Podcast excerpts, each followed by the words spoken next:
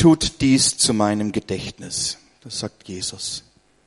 Er sagt es im Hinblick auf das Abendmahl, das wir heute nehmen. Ich lese vor aus dem ersten Korintherbrief, elftes Kapitel, die Verse 23 bis 26. Vielleicht stehen wir mal auf dazu heute Morgen.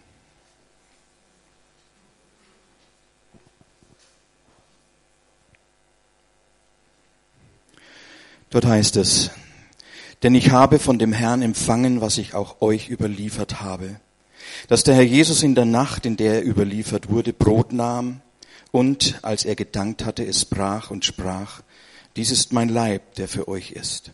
Dies tut zu meinem Gedächtnis. Ebenso auch den Kelch nach dem Mahl und sprach, dieser Kelch ist der neue Bund in meinem Blut. Dies tut, so oft ihr trinkt, zu meinem Gedächtnis.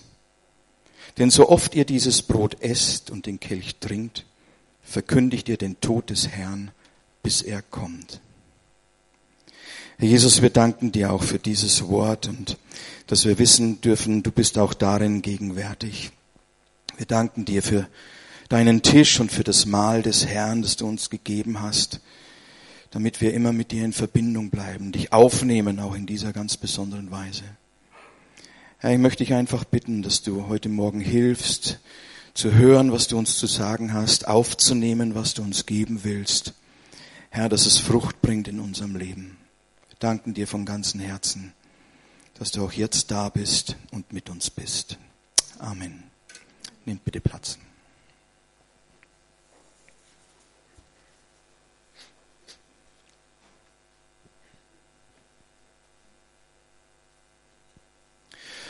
Dies tut zu meinem Gedächtnis, sagt Jesus.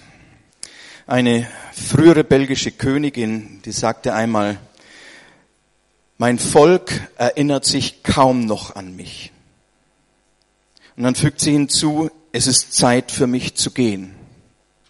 Das waren die letzten Worte, die sie öffentlich sprach. Und man spürte so zwischen den Zeilen, ihr Herz war gebrochen, ob der Vergesslichkeit derer, die ihr einst über viele Jahre und lange Zeit so nahe standen. Irgendwie war sie am Ende dann doch allein. Und keiner hat sich mehr wirklich an sie erinnert. Sie wurde kaum mehr wahrgenommen. Im Alten Testament, im ersten Buch Mose, gibt es die Geschichte von Josef, den seine Brüder aus Eifersucht nach Ägypten verkauft haben. Dort sollte er als Sklave leben, aber nicht mehr im Elternhaus. Aber in der Geschichte von Josef ist ganz deutlich sehr schnell, dass der Segen Gottes auf diesen Mann ruht. Und er wird ganz bald, sehr rasch ein wirklich angesehener Mann in Ägypten.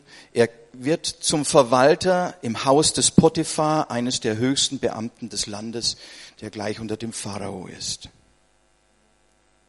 Aber durch die Intrige der Frau Potiphars die ein Auge auf Josef geworfen hatte und die mit ihm eigentlich ein sexuelles Verhältnis suchte. Durch diese Intrige landete Josef schließlich, weil er reinbleiben und weder vor Gott sündigen noch gegen seinen Herrn sündigen wollte, durch diese Intrige landete er schließlich im Gefängnis. Aber auch dort erweist er sich in diesem finsteren Loch, und ich kann mir durchaus vorstellen, wie die Gefängnisse in Ägypten waren. Dort erweist er sich als ein wirklich rechtschaffener Mann, als jemand, der gerecht und wahrhaftig und gottesfürchtig ist.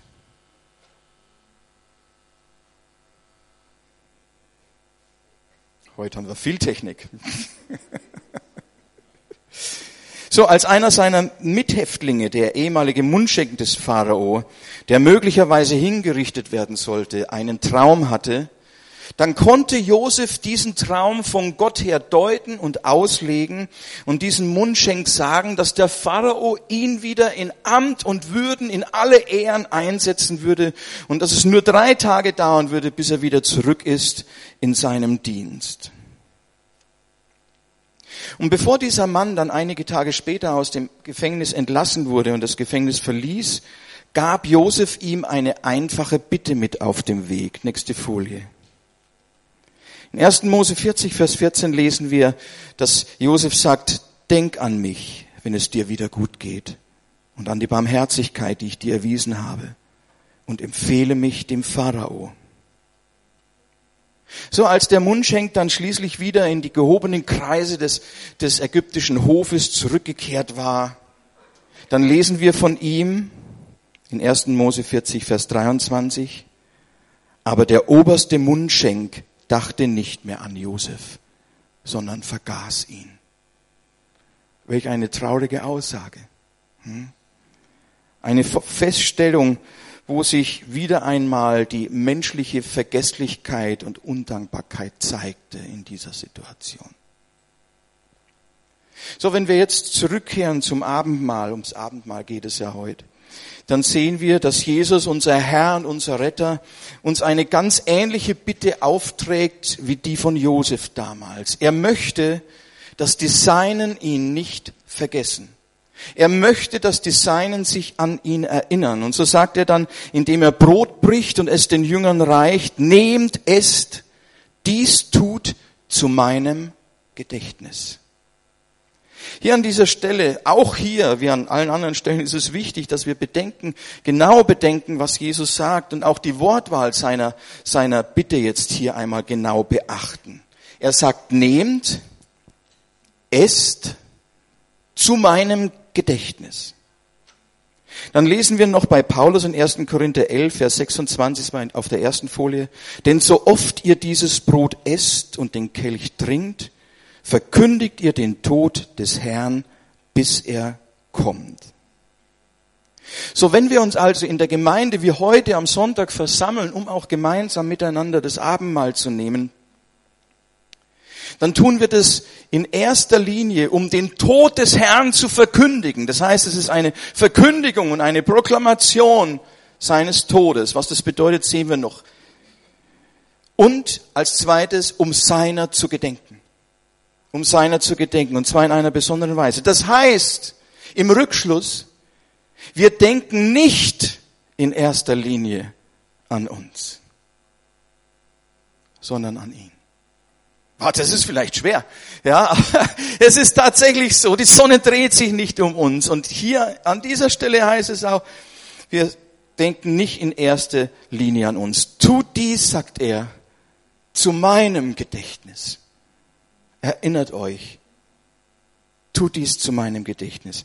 Es geht ja also nicht um unsere Anliegen, um unsere Bedürfnisse, um unseren Mangel oder um unsere Person. Der Fokus beim Abendmahl das sind nicht wir, sondern es ist er und sein Gedächtnis, wie unser Herr es dann hier eben selbst gesagt hat. Und dieses Gedächtnis, sein Gedenken, hat Jesus für die Jünger, und wir auch, sind auch Jünger für diejenigen, die ihm nachfolgen, auf diese Weise im Abendmahl unauflöslich mit dem Essen des Brotes und mit dem Trinken aus dem Kelch verbunden. Hier gibt es eine Verbindung, die wichtig ist. Im Gegensatz zu Josefs Bitte drückt dieses Wort, das Jesus sagt, äh, zu meinem Gedächtnis, da drückt dieses Wort eben nicht nur einen Wunsch aus, den Jesus hier äußert, bitte, bitte vergesst mich doch nicht, das ist nicht das, was Jesus hier sagt, sondern wenn er sagt, tut dies, dann ist das gleichzeitig eine Weisung für alle seine Jünger. Es ist ein klares und helles Gebot des Herrn, tut dies zu meinem Gedächtnis. Es ist ein Imperativ, den er hier, benutzt. Und von daher kann man sagen, ja genau, der Herr wünscht sich das nicht einfach, sondern er sagt, wir sollen es tun. Dem Herrn ist es ganz offensichtlich außerordentlich wichtig, dass er seiner Gemeinde mit dem Abendmahl einen Gedächtnisbefehl gibt. Tut dies, sagt er. Tut dies zu meinem Gedächtnis. Aber, und das ist wichtig, dass wir das hier sehen, sonst könnten wir das vielleicht missverstehen. Er gibt diese Weisung nicht wegen sich. Gott ist nicht ein Mensch, dass er etwas nötig hätte, dass er noch bedient werden müsste, dass er beachtet werden müsste, um nicht irgendwie Minderwertigkeitskomplexe zu bekommen. Das ist bei Gott nicht der Fall.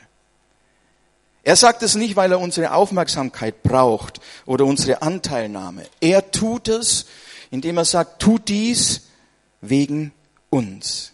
Er hat uns und unser Heil im Blick, wenn er sagt, tut dies. Im Alten Testament gibt es eine Stelle in Bezug auf das Gesetz, wo es heißt, ihr sollt den Herrn, euren Gott lieben von ganzem Herzen, von ganzer Seele und mit aller eurer Kraft. Und dann wird es euch gut gehen. Dann wird es euch gut gehen. In ähnlicher Weise ist auch dieses Wort hier zu verstehen. Der Herr sagt, tut dies zu meinem Gedächtnis, nicht weil er da irgendwie im Mittelpunkt stehen will. Er ist der Mittelpunkt. Er ist es, der Mittelpunkt des Universums der ganzen Welt. Ob wir ihn beachten oder nicht, er ist es. Aber er sagt es zu uns, damit wir davon profitieren, weil er weiß, wenn wir es nicht tun, wenn wir uns nicht daran erinnern, dann wird es uns nicht gut gehen. Wenn wir es aber tun, dann wird es etwas an unserem Herzen bewirken und etwas in unserem Leben ausrichten. Nicht er braucht es, sondern wir brauchen es. Wir brauchen, dass wir uns immer wieder erinnern, wo unser Heil ist, auf was unser Heil gründet, auf wen unser Heil sich gründet. Und deshalb fordert er uns auf und sagt, tut dies zu meinem Gedächtnis, weil dort ist unser Heil. Dreimal begegnet uns dieser Satz im Hinblick auf das Abendmahl. Tut dies zu meinem Gedächtnis. Das erste Mal bei der Einsetzung des Abendmahls durch Jesus in Lukas 22, Vers 19. Dort sagt er es zum ersten Mal. Und dann finden wir diesen Satz noch zweimal in dem Text hier im Korintherbrief, im 1. Korinther 11. Kannst du dann nochmal zurückgehen? Das ist die erste Folie mit den Texten. Hier an dieser Stelle kommt es zweimal vor, in Vers 24 und 25. Tut dies zu meinem Gedächtnis. Was jetzt erstaunlich ist, ist Folgendes, dass nämlich dieses Wort Gedächtnis außer an diesen drei jetzt genannten Stellen in Bezug auf das Abendmahl sonst nur noch ein einziges Mal im ganzen Neuen Testament vorkommt, nämlich in Hebräer 10, Vers 3 und 4. Ich glaube, das haben wir auch, oder? Jawohl, an dieser Stelle. Genau. Dort geht es an dieser Stelle um die Opferung der Tiere im Alten Testament, vor allen Dingen an einem besonderen Tag, an, an Yom Kippur, dem großen Versöhnungsfest, wo einmal im Jahr in besonderer Weise für die Sünden des ganzen Volkes besondere Opfer dargebracht wurden. Aber der Verfasser des Hebräerbriefes betont jetzt, dass durch die alljährlichen Opfer am großen Versöhnungstag keine dauerhafte Tilgung der Sünden bewirkt wurde. Das könnte mancher denken. Ja, wurde es nicht. Sondern, dass diese die Opferzeremonie und dieser Tag vielmehr eine ständige Erinnerung an die Sünden ist. Und zwar sowohl durch die Opfer selbst, die dargebracht und geopfert wurden, als auch durch das damit verbundene Sündenbekenntnis des Volkes. Und der Schreiber des Hebräerbriefes sagt, es, sagt jetzt hier, hier geht es nicht darum, dass die Sünden jetzt weg wären, sondern dieses Fest ist eine Erinnerung an die Sünden. Das ist doch erstaunlich. Wer will schon an die Sünden erinnert werden? Wir möchten unsere Sünden gerne hinter uns lassen und vergessen. Und jetzt gibt es hier ein Fest, das sich das große Versöhnungsfest auch noch nennt. Und die Bibel sagt im Neuen Testament, das war eine Erinnerung an die Sünden, ein jährliches Erinnern, damit sie es nicht vergessen. Das Wissen um die Sünden und das Wissen um die damit verbundene Verlorenheit sollte gerade durch Erinnerung ständig offen gehalten werden. Ja. Und das zeigt er dann eben hier in Hebräer 10, Vers 3. Ich lese es einmal vor auch. Denn in jenen Opfern ist alljährlich ein Erinnern. Hier kommt jetzt wieder dieses Wort. Das ist dasselbe Wort, das Jesus gebraucht, wenn er sagt, tut dies zu meinem Gedächtnis. Das ist dasselbe Wort, das hier benutzt wird, ja. Man könnte auch lesen jetzt, denn in jenen Opfern ist jährlich ein Gedächtnis an die Sünden. Und dann erklärt er, was er jetzt meint. Denn unmöglich kann das Blut von Stieren und Böcken Sünden wegnehmen. Natürlich nicht. Wie könnte ein geschlachteter Ochse für meine Sünden etwas bewirken? Selbstverständlich nicht. Und Gott musste das an mehreren Stellen einmal betonen, dass es nicht so ist, weil hier kam es immer wieder zu Missverständnissen. Ja, wir bringen doch Opfer, da ist doch ein Opfer. Also musst du jetzt auch unsere Sünden vergeben. Und Gott sagt, nein, ein, das Blut von Stieren und Böcken kann doch keine Sünden vergeben, keine Sünden tilgen. Unmöglich. Ja. Dazu braucht es etwas ganz anderes. Das einzige, das wertvoll genug ist, von Sünden rein zu waschen, ist das Blut Jesu, des wahren Opfers, auf den alle diese alttestamentlichen Opfer hinweisen. Diese Opfer waren alle ein einziger ausgestreckter Zeigefinger auf das wahre Opfer hin, auf Jesus Christus, dem wahren Lamm Gottes, das noch kommen sollte zu dieser Zeit. Jetzt fragen Sie manche, ja, warum befiehlt dann Gott so viele Opfer zu bringen im Alten Testament? Ist doch grausam. Ist doch ein Gott, der seine Füße im Blut badet. Nun, Gott tut nichts ohne Sinn und Zweck. Hier ist etwas, was wirklich grausam ist, tatsächlich. Aber Gott malt uns damit mit diesen Opfern ein Bild vor Augen, damit wir erkennen, wie grausam die Sünde ist. Denn der Mensch, der sündigt, der muss sterben. Und es wird uns quasi durch diese stellvertretenden Opfer vor Augen gemalt, was die Folge der Sünde ist. Der Tod des Sünders. Keine Gemeinschaft mit Gott, der das Leben ist. Vertreibung aus dem Paradies. Aufgrund einer einzigen Sünde mussten sie das Paradies verlassen. Und wie können wir meinen, dass ein Sack voll Sünden uns vor Gott stehen lässt? Unmöglich. Unmöglich. Deswegen gebraucht Gott drastische Bilder, um seinem Volk zu zeigen, so ist es. Und es werden Tausende und Abertausende von Opfern gebracht. Und diese Opfer zeigen zum einen eben, wie schrecklich Sünde ist. Und zum anderen weisen sie auf den, der ohne Sünde ist, das wahre Opfer, das wahre Lamm Gottes. So, das sind nur zwei Punkte, was diese Opfer bedeuten. Das Einzige, das wertvoll genug ist, von Sünden reinzuwaschen, ist das Blut Jesu, das Blut des wahren Opfers. Alle Opfer des Alten Testaments können das nicht bewirken. Und das Lamm Gottes, das wahre Lamm Gottes, ist das wertvollste, das Gott jemals überhaupt geben konnte. Denn dieses Lamm war er selbst in Jesus Christus offenbart. Fleisch geworden und wohnte mitten unter uns. Und wir sahen seine Herrlichkeit, heißt es. Jawohl. Und trotzdem hat ihn der Mensch in seiner Bosheit verworfen, weil er es nicht ausgehalten hat, in seiner Gegenwart zu erkennen, wie sündig er eigentlich ist. Hm. Gerade die Frommsten haben es nicht ausgehalten. Und Jesus sagt, wer von euch eine Sünde, mir eine Sünde nachweisen kann? Das konnten sie nicht. Das konnten sie nicht. Und gerade sie, die sich so bemüht hatten, vor Gott fromm und rein zu stehen, sie verwerfen ihn.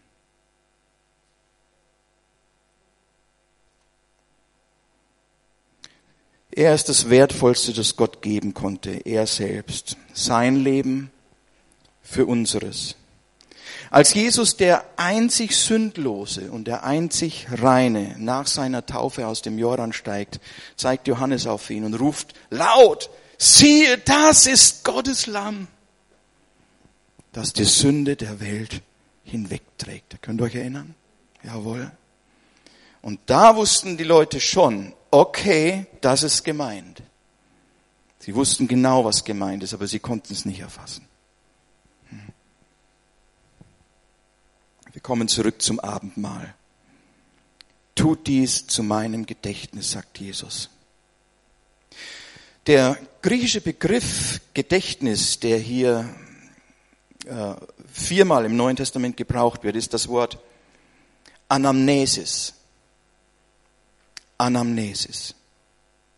Und wenn jetzt Jesus hier sagt, tut dies zu meinem Gedächtnis, dann klingt es für unsere Ohren, für unsere heutigen Ohren äh, lediglich nach einer Gedächtnisfeier irgendwie. Nach unserem modernen Verständnis von Gedächtnis übersetzen wir natürlich Erinnerung. Das Wort heißt unter anderem auch Erinnerung tatsächlich. Und es ist halt eine Erinnerung, es ist ein Gedächtnis. Es hat also den Anschein, als ob Jesus selbst das Abendmahl als ein Erinnerungsmahl, einfach als eine Gedächtnisfeier verstanden hätte. Das ist aber so nicht der Fall. Das wäre das wär ein bisschen wenig. Ja. Hinter diesem griechischen Wort Anamnesis steht allerdings ein anderer Begriff, ein hebräischer Begriff, von dem Anamnesis abgeleitet wurde. Und das ist das Wort Zakar. Zakar. Und Zakar bedeutet aber nicht nur Erinnerung von etwas Vergangenem, sondern es meint die Vergegenwärtigung des Vergangenen, das nie bloße Vergangenheit ist, sondern gegenwärtig wirksam wird. Das habe ich natürlich in einem Bibellexikon, in einem speziellen herausgelesen und zitiert. Aber das meint dieses Wort. Das heißt, solange der Herr noch nicht wiedergekommen ist, wir sollen ja das Abendmahl feiern und den Tod des Herrn verkündigen, heißt es ja, bis er kommt. So lange wird Abendmahl gefeiert werden in der Christenheit. Solange der Herr aber noch nicht wiedergekommen ist, wird in der Feier des Abendmahls die Erinnerung an sein stellvertretendes und sühnendes Opfer für uns, da geht's um uns, ja, sein Tod für uns im Abendmahl verkündigt, im Wort, wir sprechen jetzt darüber, und in der Handlung wird es proklamiert und wirksam in einer gewissen Weise. Es wird wirksam. Es ist nicht bloß eine tote Materie, eine bloße tote Erinnerung von etwas längst Vergangenem, sondern es ist eine, eine Vergegenwärtigung von etwas, was in Ewigkeit tiefste Realität besitzt. Die Erlösung in Christus.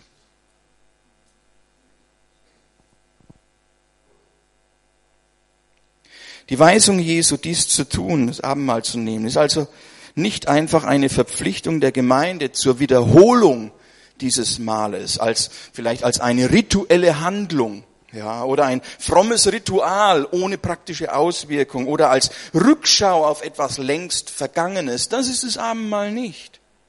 Sondern es ist die Verkündigung und die Proklamation des Todes Jesu in seiner Bedeutung. Es geht nicht nur darum zu proklamieren, Jesus ist gestorben, sondern was ist mit diesem Tod und mit seiner Auferstehung geschehen? Was ist gemeint? Was ist damit bewirkt worden? Darum geht es, um die Wirkungsweise dieser Dinge, um die volle Bedeutung dessen, wenn wir seinen Tod verkündigen. Wir verkündigen ja keinen toten Jesus, sondern einen auferstandenen Jesus. Und die Auferstehung zeigt, dass sein Tod in der Kraft Gottes letztendlich das Leben bedeutet. Für uns. Er ist auferstanden aus dem Tod. Keiner von uns kommt aus dem Tod zurück einfach so. Es heißt immer, niemand ist aus dem Tod zurückgekommen. Nein, stimmt nicht. Jesus ist der einzige Mensch, der gestorben ist, der begraben war und der aus den Toten auferstanden ist. Und alle, die zu ihm gehören, sagt er, die werden leben. Ich lebe, sagt er und ihr sollt auch leben. Das ist eine wichtige Auswirkung seines Todes, seines Sterbens, seines Leidens und natürlich seiner Auferstehung. Hm, ganz klar. So, es ist die Verge Vergegenwärtigung dieser Dinge im Abendmahl. Und im Abendmahl sind diese Dinge auch in einer besonderen Weise erfahrbar. Schaut, und so wie das sich immer wiederholende Opfer im Alten Testament an Yom Kippur ein Erinnern an, an die Sünden war, die waren nicht weg. Die waren zeitlich bedeckt. Gott hat nicht gerichtet in diesem Zeitraum, wo sie sich an das gehalten haben, gesagt, Gott, wir bringen diese Opfer, weil du es sagst. Und wir vertrauen dir. Und Gott hat die Sünden bedeckt, hat sie nicht gestraft für ihre Sünden. Aber dieses jährliche Feiern war am Ende doch nur ein Erinnern an die Sünden. Und so wie das im Alten Testament ein Erinnern an die Sünden war, so ist das Abendmahl so oft wir es feiern und den Tod Jesu als wahres Opferlamm verkündigen, auch eine erinnern. Nämlich die Vergegenwärtigung dessen, was Christus durch seinen Tod und sein Sterben für uns bewirkt hat, nämlich dass unsere Sünden vergeben sind. Ein für allemal, sagt der Hebräerbrief. Ein für allemal. Er erinnert uns nicht an unsere Sünden, sondern er erinnert uns daran, dass unsere Sünden vergeben sind. Es ist vollbracht, es ist geschehen. Das wahre Opferlamm ist gestorben, hat sein Leben gegeben und in Christus sind wir mit ihm wieder auferstanden. Ja, und wir leben. Ja. So, Gott muss uns immer wieder erinnern, so oder so. Und hier muss er uns manchmal wirklich erinnern, hey Leute, eure Sünden sind vergeben. Wenn du das weißt, weißt was die Folge davon ist? Du wirst zukünftig weniger sündigen. Weniger sündigen. Weil dein Herz froh ist, weil deine Liebe zu deinem Gott wächst, der dir vergeben hat, weil du angenommen bist, obwohl du bist, wie du bist weil er dich liebt und dich nicht verwirft, weil er dich segnet und weil deine Sünden vergeben sind und du frei stehen kannst vor deinem Gott. Ja.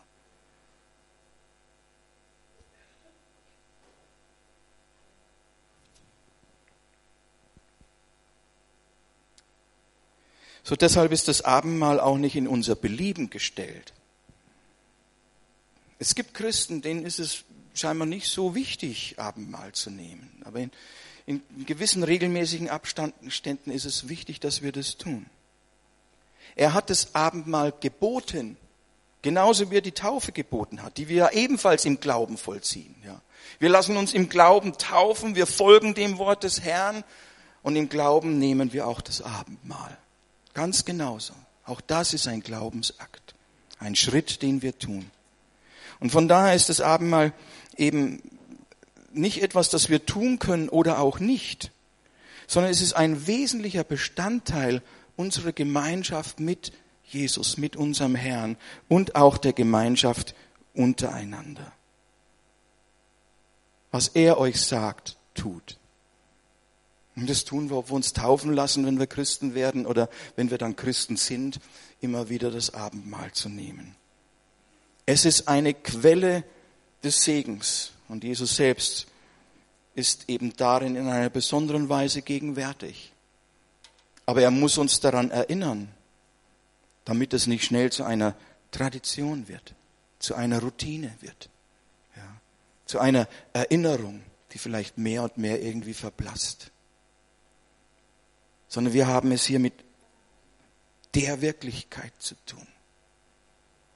Es ist ein Bild, gleichzeitig ist es wirklich.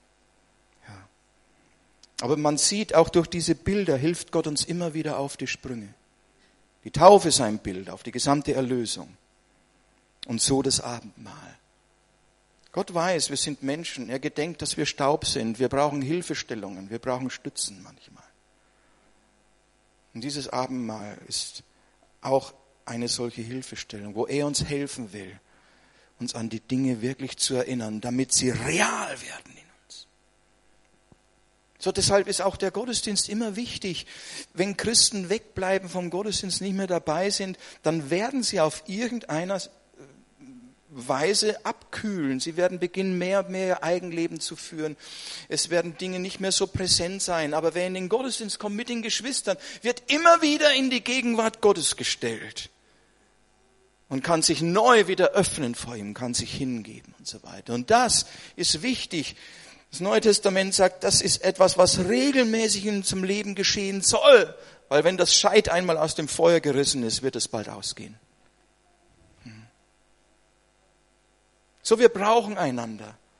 Es ist wichtig, dass wir in unserer persönlichen Zeit vor Gott stehen, sein Wort lesen und uns ansprechen lassen von ihm. Aber es ist genauso wichtig, zusammenzukommen als Gemeinde, denn das ist auch eine Proklamation für die Welt, zu sehen, die Christen, die sind nicht bloß da irgendwie Christen, aber man sieht sie nicht, sondern dass sie auch wirklich in der Versammlung, und die Gemeinde spricht von der Versammlung Gottes, auftreten. Und auch das, die Versammlung, ist eine Proklamation.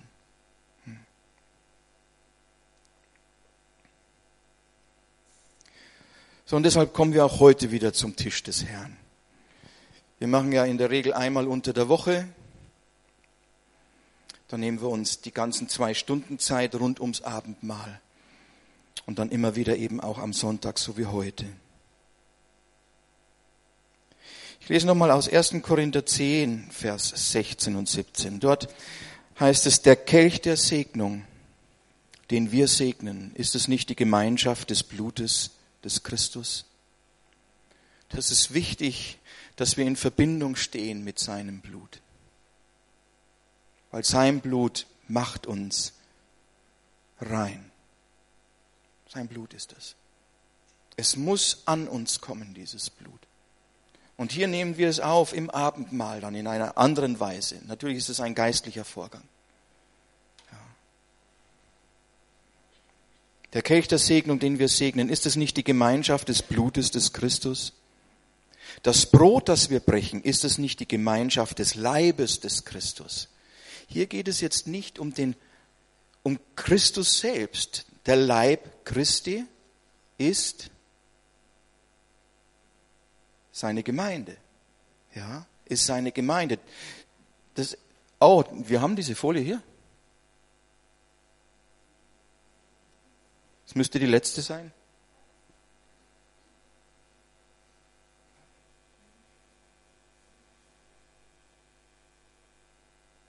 Genau. So, das Englische drückt es anders aus. Das Englische macht ganz deutlich Participation in the body of Christ. Das heißt, es ist die Teilnahme, Anteilnahme, das mit dabei sein des Leibes Christi. Ja. Da ist es anders ausgedrückt. Da ist es, das ist schon ein Stück weit Auslegung, was hier, ich erinnere an letzten Sonntag, was hier jetzt geschieht in der englischen Übersetzung. Das macht schon mehr deutlich, was, was es bedeutet. Die deutsche Übersetzung ist die Übersetzung aus dem Grundtext. Das Englische interpretiert bereits etwas. Könnt ihr den Unterschied sehen? So, da sieht man, was gemeint ist. So. wir kommen heute zum Tisch des Herrn.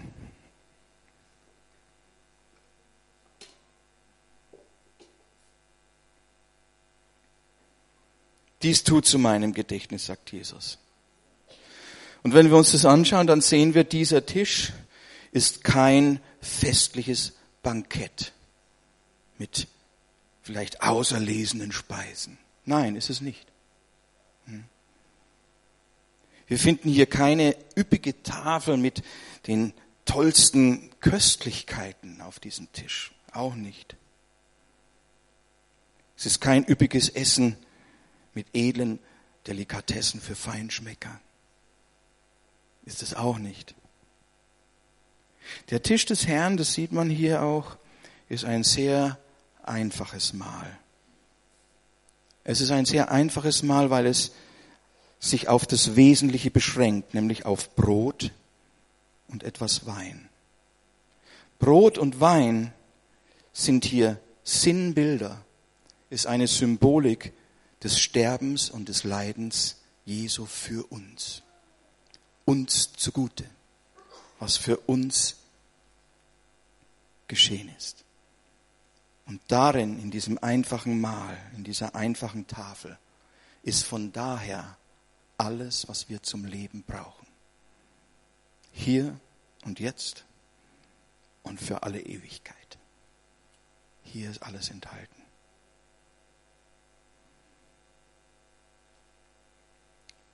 Deswegen ist es ein großes Vorrecht, an diesem Tisch zu sein.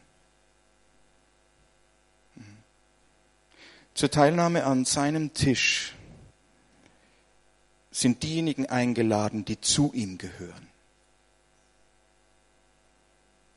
An diesem Mahl nehmen diejenigen teil, die von sich wissen und erkennen, dass sie Sünder sind, die aber zu Jesus gekommen sind, bei dem sie Vergebung empfangen und die ihn als ihren Retter und Erlöser für ihr Leben angenommen haben. Und jeder, der Jesus dann nachfolgt und ein Leben in seiner Gemeinschaft führen will, auf ihn hören möchte, der soll essen. Der soll essen. So, und wir feiern dieses Abendmahl, weil wir zu Jesus gehören.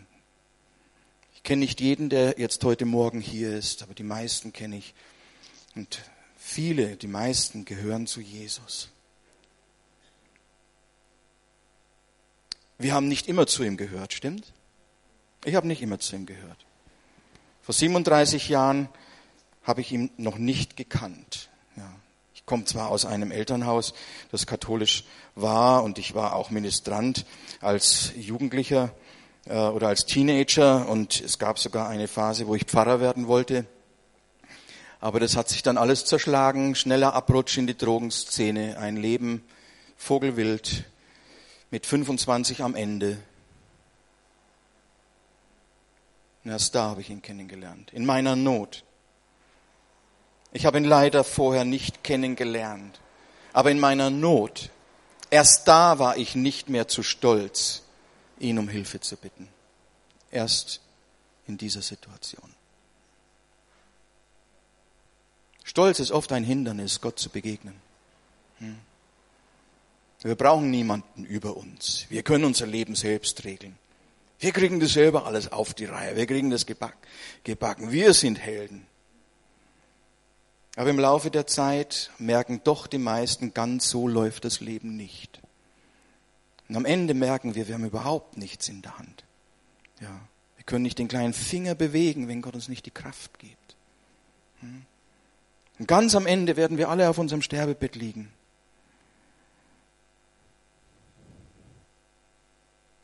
Gesegnet derjenige, der dann den hat, der uns trägt, durchträgt und durchbringt.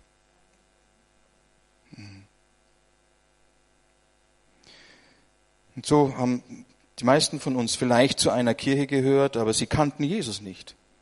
Sie gehörten nicht zu seiner Gemeinde, zur Versammlung Gottes. Gemeinde heißt Versammlung, dorthin, wo Gott alle versammelt. Es ist ein Leib quasi, das ist die Versammlung.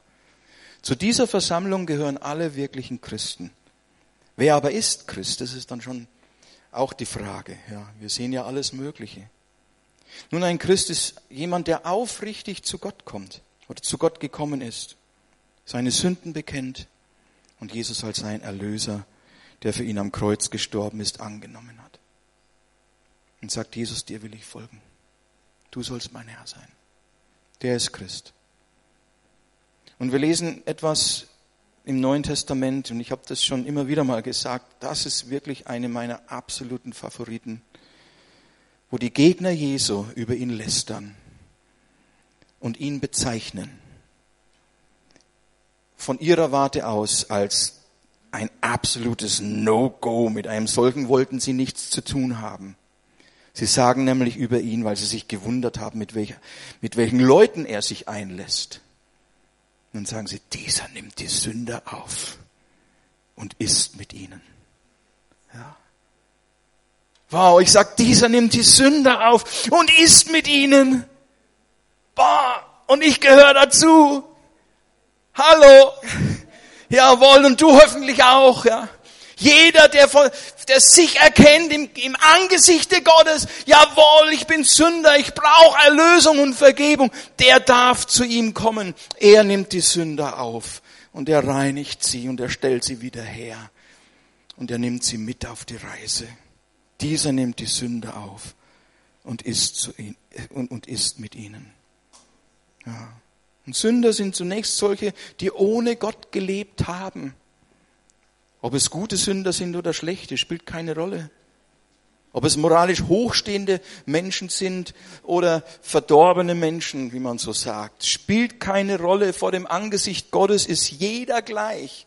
Und nur eine einzige Sünde vertreibt uns vor seinem Angesicht, können nicht vor ihm stehen. Und deswegen sagt der Römerbrief, wir sind allzumal Sünder. Alle sind sie. Und ermangeln der Herrlichkeit die sie vor Gott haben sollten. Und nur Gott selber kann diesen Zustand der Gerechtigkeit, dass wir recht stehen vor Gott, im Menschen wiederherstellen. Nämlich indem er uns unsere Sünden vergibt und uns annimmt als seine Kinder. Und wir in ihm unseren Vater finden. Stimmt? So, und das sind ein paar Gedanken zu diesem Tisch, zu dem wir kommen. Kannst du mir helfen, den in die Mitte zu stellen?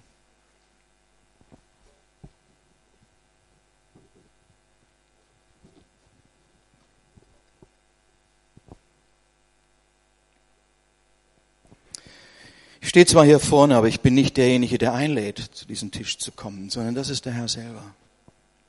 Er lädt die Seinen ein und alle, die sagen, du bist mein Erlöser. Ja.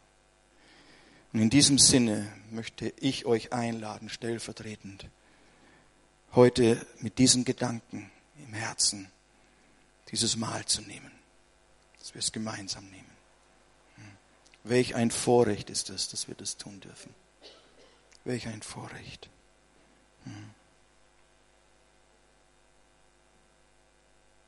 Herr Jesus, wir danken dir von ganzem Herzen, dass du uns wahrhaft erlöst hast. Unser aller Leben hat sich verändert, seit wir dich kennen. Die Richtung hat sich geändert. Wir danken dir, dass dort, wo du bist, deine Freude auch immer wieder da ist und durchbricht. Herr Jesus, wir danken dir, dass wir ein neues Leben in dir empfangen haben und mit dir leben dürfen für Zeit und Ewigkeit. Wir danken dir, dass du für uns gestorben bist, für deinen gebrochenen Leib, für dein Blut, das geflossen ist. Du hast diesen Preis bezahlt aus Liebe zum Vater und aus Liebe zu uns. Und wir danken dir von ganzem Herzen, dass wir Nutzen haben von dem, was du tust. Dass das nicht einfach nur eine Vergangenheit ist, die uns nicht berührt, sondern dass das reale Gegenwart in unserem Leben ist, mit Ewigkeitswert für jeden von uns. Es ist vollbracht, das sagst du.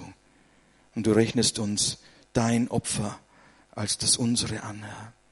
Ja, du hast den Preis bezahlt, bist gestorben und wir dürfen leben. Danke dafür. Und wir segnen, Herr, jetzt diesen, dieses Brot und diesen Wein in deinem Namen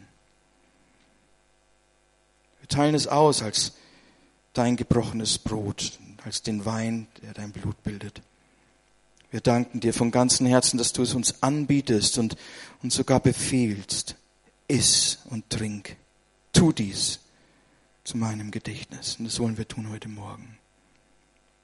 Herr Jesus, wir danken dir von ganzem Herzen, dass wir hier so schlicht, so einfältig vor dir stehen können und deine Erlösung in dein Mahl auch immer wieder zu empfangen. Danke dafür, Herr. Amen. Ludwig, hilfst du mir bitte? Schwester Kerkel. Ob du Jesus in deinem Herzen hast, dann lass es entweder an dir vorbeigehen oder aber mach einfach mit deinem Gott klar, Jesus, ich glaube an dich. Vergib mir. Mach mich zu deinem Kind. Danke, dass du für mich gestorben bist. Das kannst du sagen. Innerlich. Unser Herr ist nicht fern, sondern er ist ganz nahe. Wir müssen nicht nach Indien gehen, wie ich es einmal getan habe, bevor ich Christ geworden bin. Ich dachte, im Osten ist irgendwo Gott zu finden. Ja, das schien mir alles so heilig mit Buddha und und dem Hinduismus und dem Buddhismus und all diesen Dingen. Irgendwo im Osten, das war natürlich damals auch sehr, sehr modern. Und wir sind dann losgezogen, meine Frau und ich. Und als wir später wieder zurück waren, hatten wir Gott nicht gefunden. Aber er ist mir kurz darauf in meinem Schlafzimmer begegnet. Ich war einen Riesenweg gegangen. Und Gott war immer da, war immer in meiner Nähe. Und ich konnte ihn nicht sehen.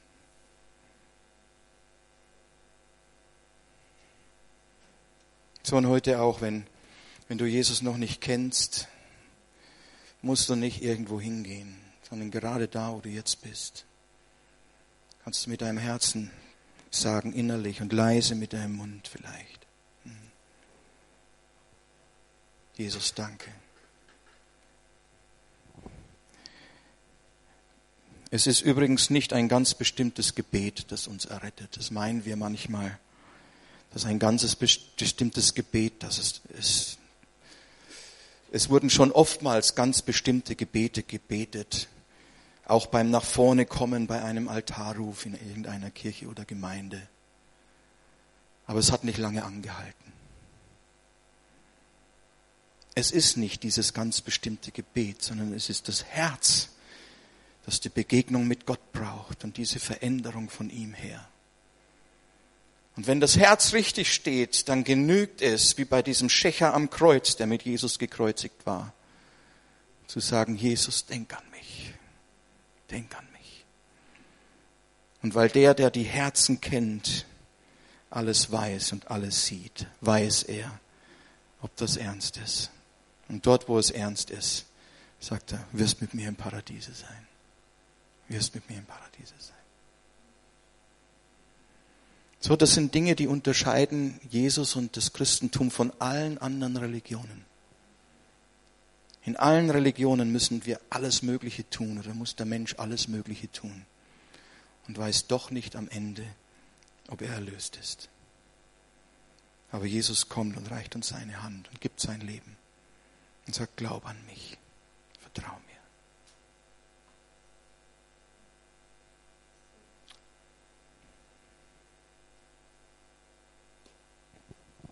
Wir hätten auch den Wein erst nehmen können. Der Leib des Herrn für dich gebrochen. Lasst uns essen.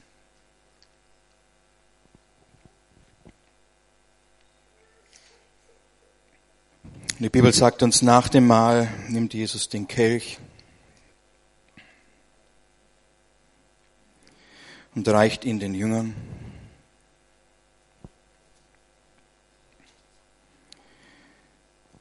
Und sagt, das ist das Blut des neuen Bundes zur Vergebung der Sünden. Zur Vergebung der Sünden.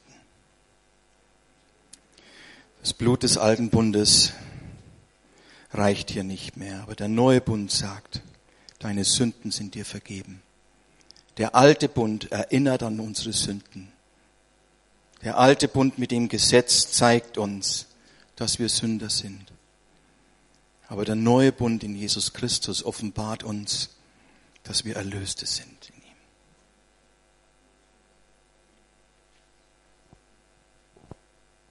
Wir warten, bis alle den Wein bekommen haben. Dass sie aufeinander warten sollen. Weil damals war es eine bestimmte Situation, als sie zum Abendmahl zusammenkamen. Und da geschahen Dinge, die dort eigentlich nichts verloren haben. Und Paulus korrigiert das. Und eins davon war, dass man nicht aufeinander gewartet hat. Und durch diese Hinweise macht uns die Bibel auch deutlich, dass dieses Mahl tatsächlich ein Gemeinschaftsmahl ist. Wir stehen gemeinsam vor unserem Herrn und nehmen gemeinsam teil an dem Blut und an dem gebrochenen Brot. Wir sind gemeinsam an seiner Tafel.